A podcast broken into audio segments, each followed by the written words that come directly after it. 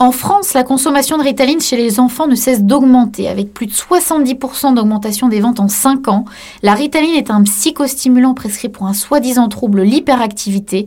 On donne aujourd'hui à nos enfants un psychotrope aux effets secondaires dangereux et parfois irréversibles pour traiter l'hyperactivité, une maladie ne reposant sur aucune base scientifique, mais pouvant rapporter de gros sous à l'industrie pharmaceutique. Pour nous en parler, nous avons le plaisir de recevoir aujourd'hui une étudiante en cinquième année de droit et bénévole dans plusieurs associations de défense des droits de l'homme, Madame Faïma Cantas. Bonjour. Bonjour. Vous avez à cœur la défense des citoyens et en particulier des enfants. Vous êtes l'auteur d'un rapport intitulé La face cachée de la ritaline. Qu'est-ce qui vous a motivé à rédiger cette publication? Alors tout d'abord, euh, c'est vrai que je suis très sensibilisée euh, sur la question des droits de l'homme et notamment de manière plus particulière euh, sur la question des enfants. C'est pour ça que j'ai été motivée de, de, faire ce rapport, mais aussi parce que c'est un sujet dont on entend parler dans la vie quotidienne, mais on ne sait pas forcément à quoi ça correspond. Donc là, ça a été le moyen de, de le travailler en profondeur, de voir ce qu'était l'hyperactivité, la ritaline, dans quelles conditions elle était prescrite, à quel moment, dans, dans, quel cadre scolaire, social ou juridique on pouvait, on pouvait l'appliquer. Donc euh, voilà, maintenant je connais mieux le sujet et je, peux, je suis bien placée maintenant pour pouvoir en parler avec d'autres personnes de manière plus approfondie. Selon vous, pourquoi constate-t-on une telle augmentation de consommation de Ritaline en France? Est-ce dû au lobbying de l'industrie pharmaceutique? Ben, Je pense tout d'abord qu'il y a une, une espèce d'institutionnalisation euh, des médicaments. Euh, le rendre systématique à chaque problème euh, humain. Mais il y a aussi le fait qu'il y a un mésusage aussi de la ritaline, euh, de ces psychostimulants dont les effets peuvent, peuvent être comparés à, la cocaïne.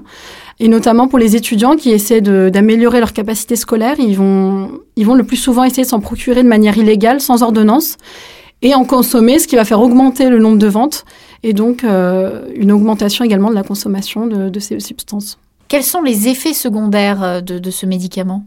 Plusieurs effets sont possibles, des effets euh, biologiques ou physiques, euh, des, au niveau cardiovasculaire, au niveau neurologique, mais aussi des effets psychiatriques, et euh, qui peuvent toucher notamment la personnalité. On a l'exemple de quelques adolescents qui, après quelques années de consommation de, de Ritaline, se sont sentis perdus, avec des envies suicidaires, des, des, personnes qui ne se reconnaissaient plus, qui ne, qui ne se sentaient plus dans leur corps et dans leur âme. Donc des effets plutôt graves pour l'intégrité physique et morale de, de ces personnes. Selon la loi, justement, compte tenu de ces risques euh, neuropsychiatriques, cardiovasculaires, des effets possibles sur la croissance, euh, la maturation sexuelle aussi, et des risques d'abus et d'usage détourné, la ritaline est soumise à une prescription initiale hospitalière annuelle réservée aux spécialistes, pédiatres, pédopsychiatres, euh, etc., aux spécialistes en, psychiatrie. Et donc, selon l'Agence française de sécurité du médicament, en France, plus de 10% des prescriptions de ritaline sont faites par des médecins généralistes, donc de façon illégale. Alors, qu'en pensez-vous? Qu'est-ce qui devrait être fait pour, euh, pour contrôler cette surconsommation en France et surtout euh, éviter tout détournement de la loi? Alors, on a beaucoup d'organes de contrôle et notamment l'autorité, euh, la haute autorité de, la santé qui est là pour contrôler euh, la mise des médicaments sur le marché, leur, euh, leur prescription, leur distribution. Maintenant, nous avons les outils, mais je pense qu'ils sont mal utilisés car le contrôle n'est pas assez n'est pas assez renforcé. Nous devons renforcer ce contrôle-là et surtout que la prescription de a été généralisée aux médecins généralistes pour un accès plus facile et bien sûr, l'argument ici est financier. Euh, effectivement, la loi pose des conditions très strictes pour la, prescription de ce genre de médicaments. Notamment, comme vous l'avez dit, il doit être prescrit par un spécialiste, un psychiatre ou bien un pédiatre, et non pas par un médecin généraliste. Par ailleurs, euh, l'ordonnance doit euh, avoir une durée qui ne doit pas dépasser 28 jours. Le prescripteur doit également mettre le nom du, du pharmacien qui doit délivrer le médicament en question.